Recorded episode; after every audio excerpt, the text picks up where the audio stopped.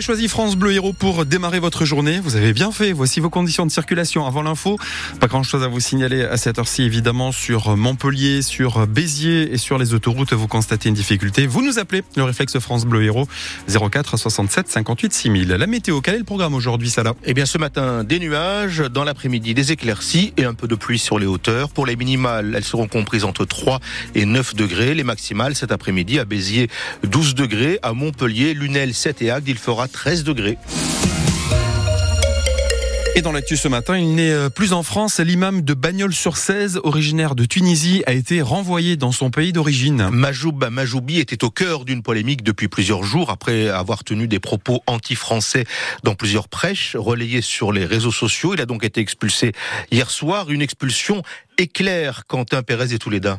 Oui, l'imam est arrêté euh, chez lui devant des proches, selon son avocat, euh, maître Samir Amroun. Il a coopéré totalement avec les forces de police. Il y avait des enfants qui le tenaient par sa jambe en pleurant. Son épouse effondrée. Ça a duré 10 euh, minutes. Une scène qui a lieu à la mi-journée. Majoub Majoubi est ensuite envoyé dans un centre de rétention administrative en région parisienne, puis expulsé vers la Tunisie. Expulsion en urgence, motivée par les propos de l'imam dans plusieurs prêches, comparant notamment le drapeau tricolore à un drapeau satanique. Il aurait aussi pour les autorités et à plusieurs reprises affirmé, je cite, que les femmes étaient inférieures, faibles, euh, devant être euh, contrôlées par les hommes et pouvant être séquestrées au nom de la religion.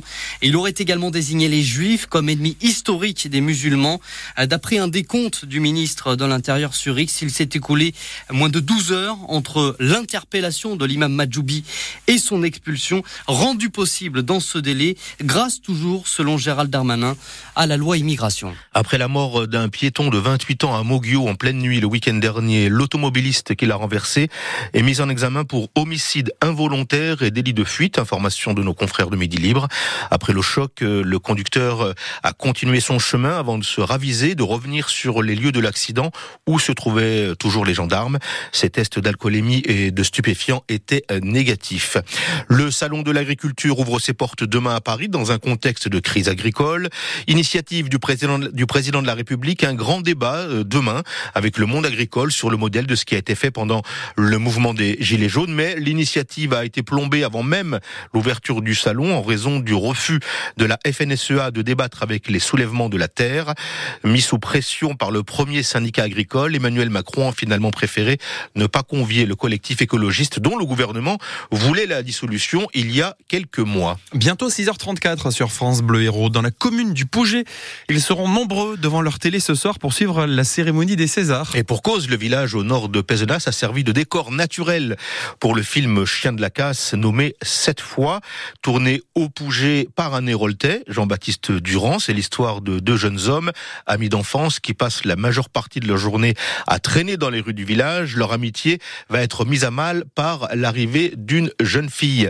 Thibaut Barral, le maire, est très fier du parcours du réalisateur et de la mise en lumière de son village. Jean-Baptiste Durand euh, a souvent dit que le Pouget, c'était pas seulement euh, un décor pour son film, c'est presque un personnage à part entière du film. On le voit par exemple, il y a une scène de course-poursuite là dans les, vieux quartiers. Au final, quand on connaît le site, on reconnaît l'enchaînement logique euh, des rues dans lesquelles passent les acteurs, etc. Donc c'est-à-dire qu'en fait, lui, il a vraiment traité le Pouget comme un vrai lieu de vie et pas seulement comme un simple décor de cinéma. Ça transpire vraiment quand on regarde le film. L'histoire qui est racontée avec ce regard-là qui est très précis finalement sur ce que peut être la vie d'une partie de la jeunesse sur nos territoires. C'était une énorme satisfaction de voir ce projet aboutir. Et du coup, bah, la consécration aujourd'hui, c'est cette nomination euh, au César. Euh, on est très confiants on le soutient énormément. Et puis c'est vrai qu'il bah, aura su rendre fier à travers son, œuvre euh, les habitants de tout un village, et je dirais même d'une vallée, la vallée de l'Hérault. Le film Chien de la casse, tourné dans l'Hérault, nommé sept fois au César ce soir, on en reparle avec Karim Guiati, le directeur d'Occitanie Film, notre invité à 8h moins le quart. Euh, l'occasion de revenir également sur tous les tournages qui ont, qui ont lieu dans notre euh, département. C'est officiel, le rugbyman sud-africain Yann Serfontaine prolonge son contrat d'un an avec Montpellier jusqu'en 2020. 2025. Arrivé en 2017 dans l'Hérault, le trois quarts centre a disputé plus de 100 matchs avec le maillot du MHR.